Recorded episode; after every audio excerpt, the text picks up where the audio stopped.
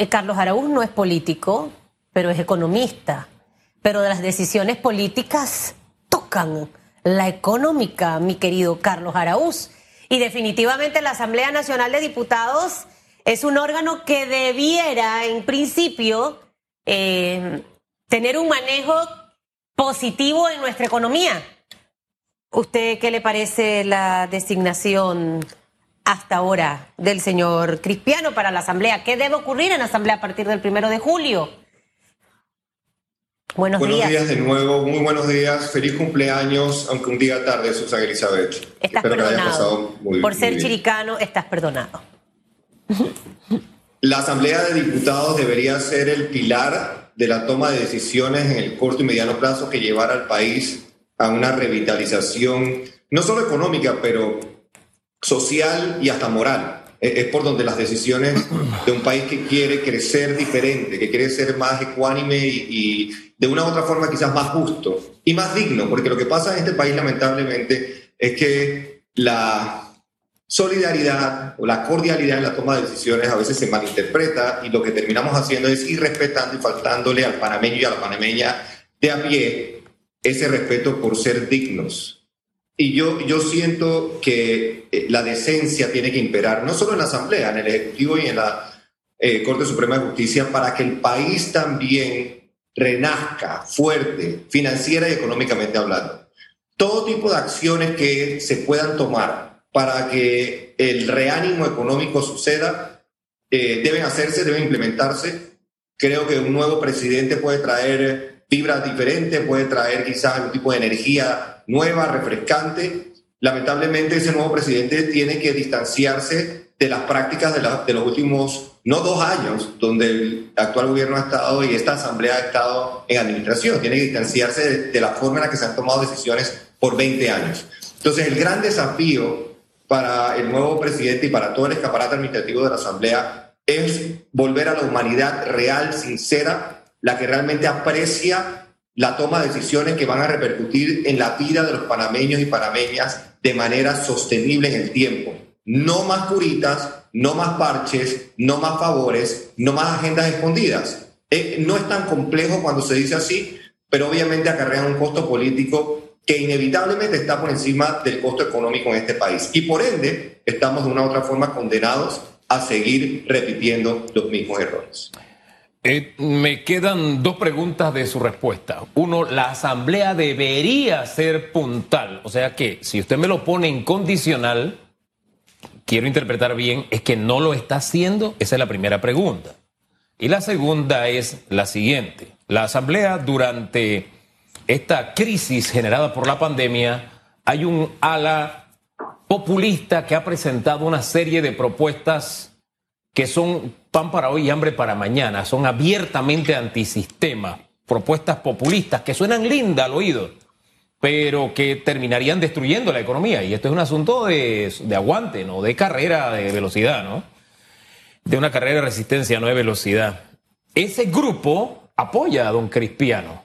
Entonces la pregunta es la, pregunta es, la segunda, eh, veremos más, ¿qué vaticina usted? ¿Veremos más propuestas en esa dirección desde la Asamblea ya con eh, eh, el visto bueno de la propia presidencia o la presidencia acuerpando este tipo de, iniciativas en el Parlamento. ¿Qué espera? Es, es el momento eh, más delicado porque precisamente ahora que estamos a días de que el alivio financiero, el alivio monetario que los bancos habían estado dando, pues termine. El país necesita entonces volcarse a una, a una activa y decidida eh, eh, motivación para realmente implementar cambios que puedan reflejarse en el bolsillo de, los panameños. Entonces el discurso a veces sexy, atractivo y, quizás, eh, por no decir populista, yo, a mí me cuesta definir esa, esa, palabra porque obviamente pues acarrea tonos de, de inestabilidad y, y, más aún cuando hemos estado viviendo situaciones eh, demográficamente hablando, tan cerca la situación en Perú, la situación en Venezuela, la situación en Nicaragua. Entonces es, muy complicado utilizar esa palabra. Yo eh, me inclino por pensar que de nuevo que las propuestas que vengan del Ejecutivo o que las propuestas que nazcan del seno de la Asamblea van a perseguir la sostenibilidad y el crecimiento económico que se traslade a progreso social y a movilización real. Y yo espero de nuevo que los actores en el sector privado pues podamos también presentar los sustentos para intercambiar ideas, para intercambiar impresiones y tratar entonces de que la evidencia científica prevalezca en lo monetario, en lo financiero y en lo sanitario.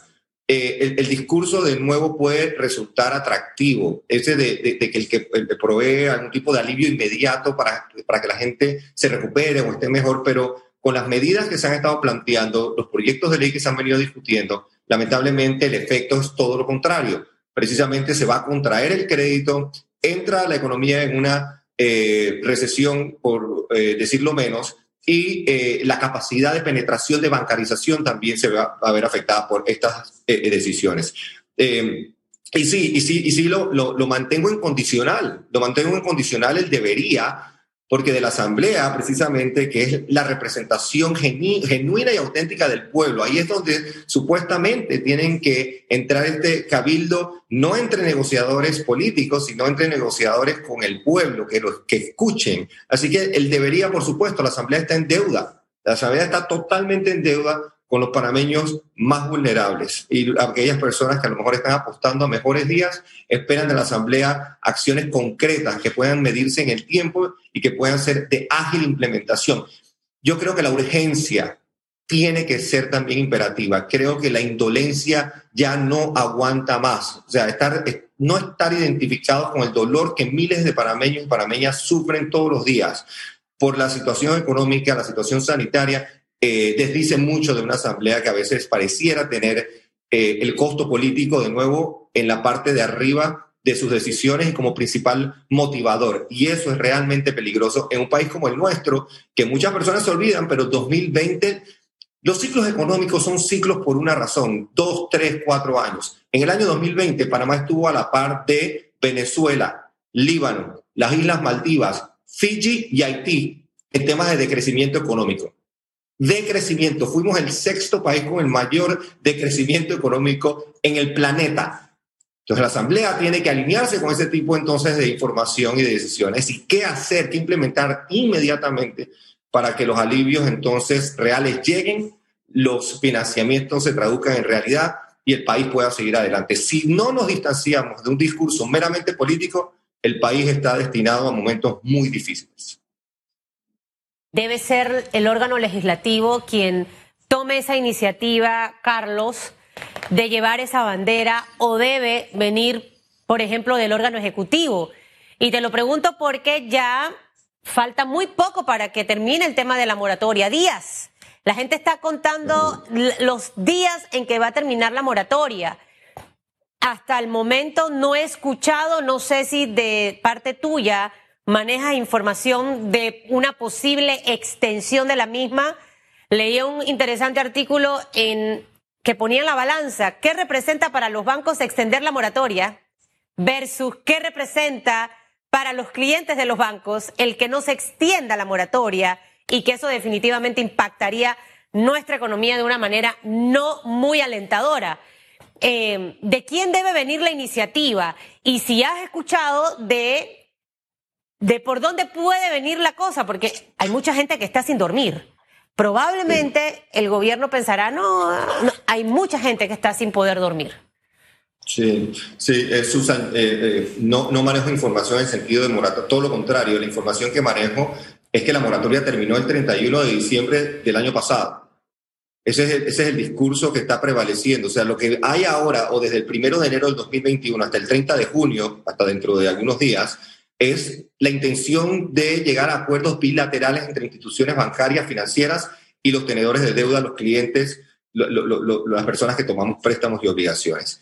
Ese es el discurso que se ha mantenido, ese es el, norte y la gran disyuntiva que tenemos hoy día es que hay bloques, hay empresas, hay segmentos que están todavía cerrados y algunos viviendo incertidumbres de posibles cierres y toque de queda que todavía no hacen sentido, pero se siguen implementando. Entonces, todo eso crea situaciones de increíble incertidumbre y, de, mucha angustia. Y, la angustia también enferma. Y enferma a veces tanto más que un resfriado o, cualquier tipo de enfermedad, a lo mejor que aqueje al cuerpo, aqueja la mente, trabaja el psiquis y golpea el alma y el espíritu golpea a un país, no se recupera sencillamente con curitas y con parches de mediano plazo. Y la Asamblea, reitero, la Asamblea y el Ejecutivo tienen que mantener su independencia, es lo que le da a lo mejor algún tipo de sustento democrático a nuestro país. Pero las iniciativas que tienen que traducirse en acción rápida, y de nuevo, tenemos 15 meses viviendo esta dura pandemia, 15 meses en la que ha habido, sí, momentos en que yo creo que el gobierno ha escuchado y hay momentos en que lamentablemente los oídos han sido increíblemente sordos. Creo que ha faltado creatividad y voluntad creatividad por el lado de tratar de entender acciones. Estaba escuchando a Julio de Gracia eh, hace unos minutos, quien, quien, quien está encargado de, de, recaudar fondos para que el Estado funcione. Esa es su, su misión. Pero ¿qué pasa si no se pueden recaudar fondos porque la demanda agregada no está ahí? Porque hay 150 mil personas todavía con contratos suspendidos y hay 800 mil personas en la informalidad. Entonces hay que ponerse creativo. Y la creatividad a veces pasa por hacer cosas fuera de lo normal que tienen que atajarse en la Asamblea de Diputados. Por ejemplo, ¿qué hubiera pasado si o qué pudiera pasar si el 7%, el ITBMS, qué tal si la mitad de ese ITBMS para micro, pequeñas y medianas empresas, el 3,5%, dejamos que esas micro, pequeñas y medianas empresas lo retengan en la fuente y no se lo den al Estado? y le pasen al Estado nada más 3,5% para que haya ajustes y para que haya eh, eh, eh, dolor también en la administración de la cosa pública. Y el pequeño empresario tenga ese 3,5% que lo va a usar para mantener a su familia andando, crear empleo, hacer cambios importantes a lo mejor en la infraestructura de sus negocios. Eso es creatividad. Y no es porque lo diga yo, es porque hay que sentarse también a querer hacer las cosas diferentes, con otro tipo de espíritu. Y lamentablemente no ha pasado así. Ojalá que tanto del Ejecutivo como de la Asamblea haya ese acuerdo de mentes, acuerdo de voluntades y acuerdo de buenas intenciones. Esta no es la única propuesta creativa que usted ha, dado a conocer a través de radiografía. Algunas han sido incluidas en cartas enviadas al Ejecutivo. Eh, eh, ¿Qué receptividad han, han, tenido en el Ejecutivo de estas propuestas innovadoras, diferentes, disruptivas, creativas? Eh, es que es, difícil. Yo, yo, entiendo hasta cierto punto que la estructura de administración pública en nuestro país sea tan compleja, sea tan dura, burocrática, difícil, obesa, lenta. Lamentablemente esa estructura está enmarañada por, por, por, leyes que a veces entorpecen el proceso eh, cuando hemos presentado estas eh, eh, ideas, pues viene inusual, usualmente una retroalimentación muy dura en el sentido de por qué no se puede hacer. Porque estarían a lo mejor irrumpiendo cierta ley, estarían a lo mejor modificando el decreto, no le tienen necesariamente los votos precisamente de la Asamblea, no hay forma. Por eso, por eso digo que, que esta pandemia de nuevo nos ha enseñado dolorosamente que algunas agendas políticas pesan más que el dolor que los panameños puedan estar sufriendo.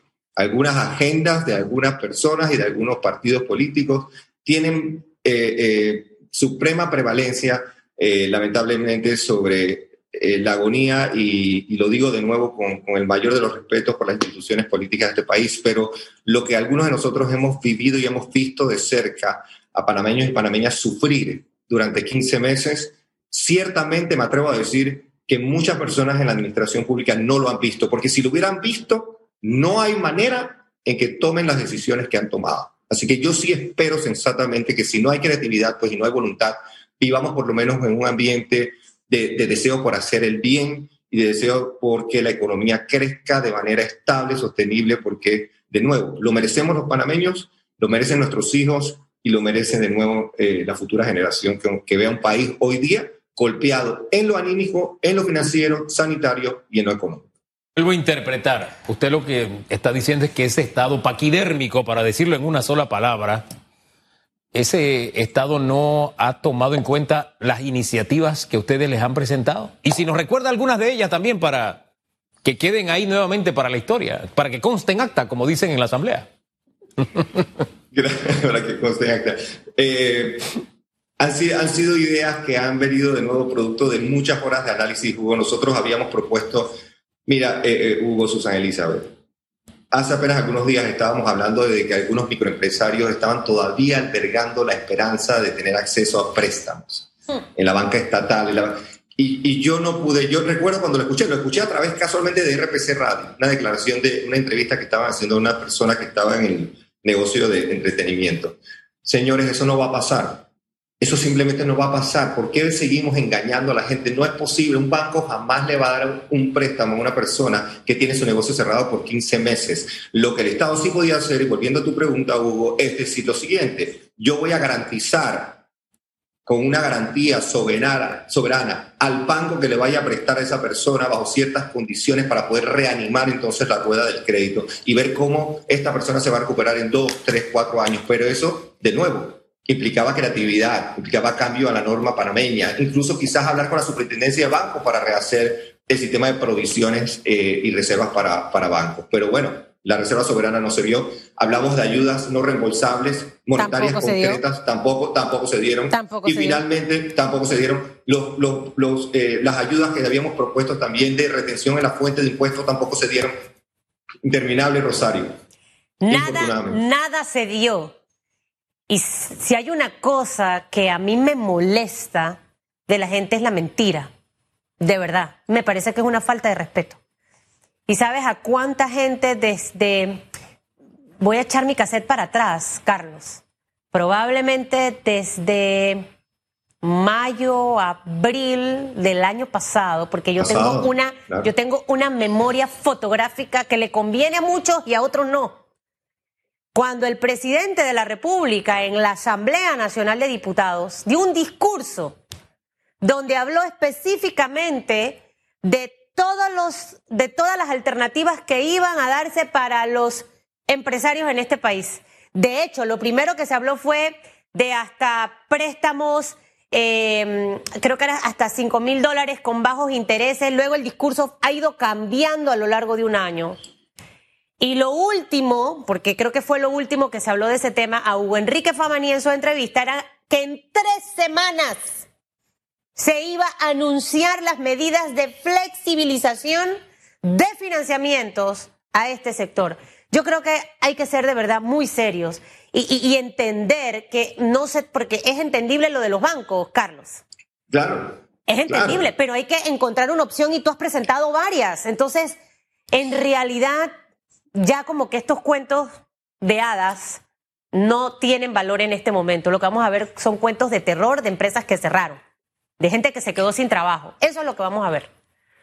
Infortunadamente, y duele, realmente duele porque había fórmulas para hacerlo. Y cuando, y cuando hay esa resistencia, pues pareciera, reitero, que, que, los, los, intereses o, o el espíritu de motivación viene por otro lado queda el tesón y la fuerza del panameño que es al final de la tarde lo que nos va a llevar a mejores días.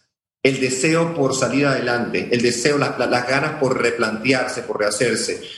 Si, si lamentablemente hemos escuchado de, esta administración eh, prácticamente, pues eh, aguanten, aguanten y, soporten todo lo que estamos viviendo, pues pareciera que ese es el mensaje. Perfecto, bueno, ese, eso lo vamos a recordar en su momento cuando tengamos entonces que hacer otro tipo de análisis y venga eh, el momento quizás de escoger de mejor manera a, nuestros líderes, porque el liderazgo se manifiesta así también. El liderazgo se manifiesta en tiempos complejos y difíciles, cuando hay que tomar decisiones que sean duras y que nos miren a los ojos y nos digan, no, así no va a ser, pero sí se puede de esta otra manera. La capacidad de alternar y de viabilizar respuestas, yo creo que es lo que determina a un líder y lamentablemente ha habido ausencia de eso, de disposición y de, y de ejecución en un momento muy, muy crítico, muy, muy triste, que a mí particularmente hablando me deja lecciones muy ricas porque creo ciegamente en el tesón del panameño hoy más que nunca.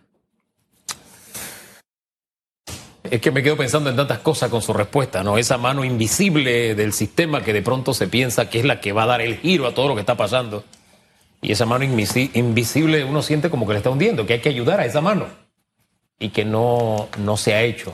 bueno, depende, porque si usted le agarra la mano y la mano se quiere seguir hundiendo y usted se la quiere sacar, pues lo está ayudando a sacarla. a la mano invisible del mercado, a eso me refiero, a esa teoría que me parece que es por la que está apostando el gobierno, como que de pronto algo va a pasar.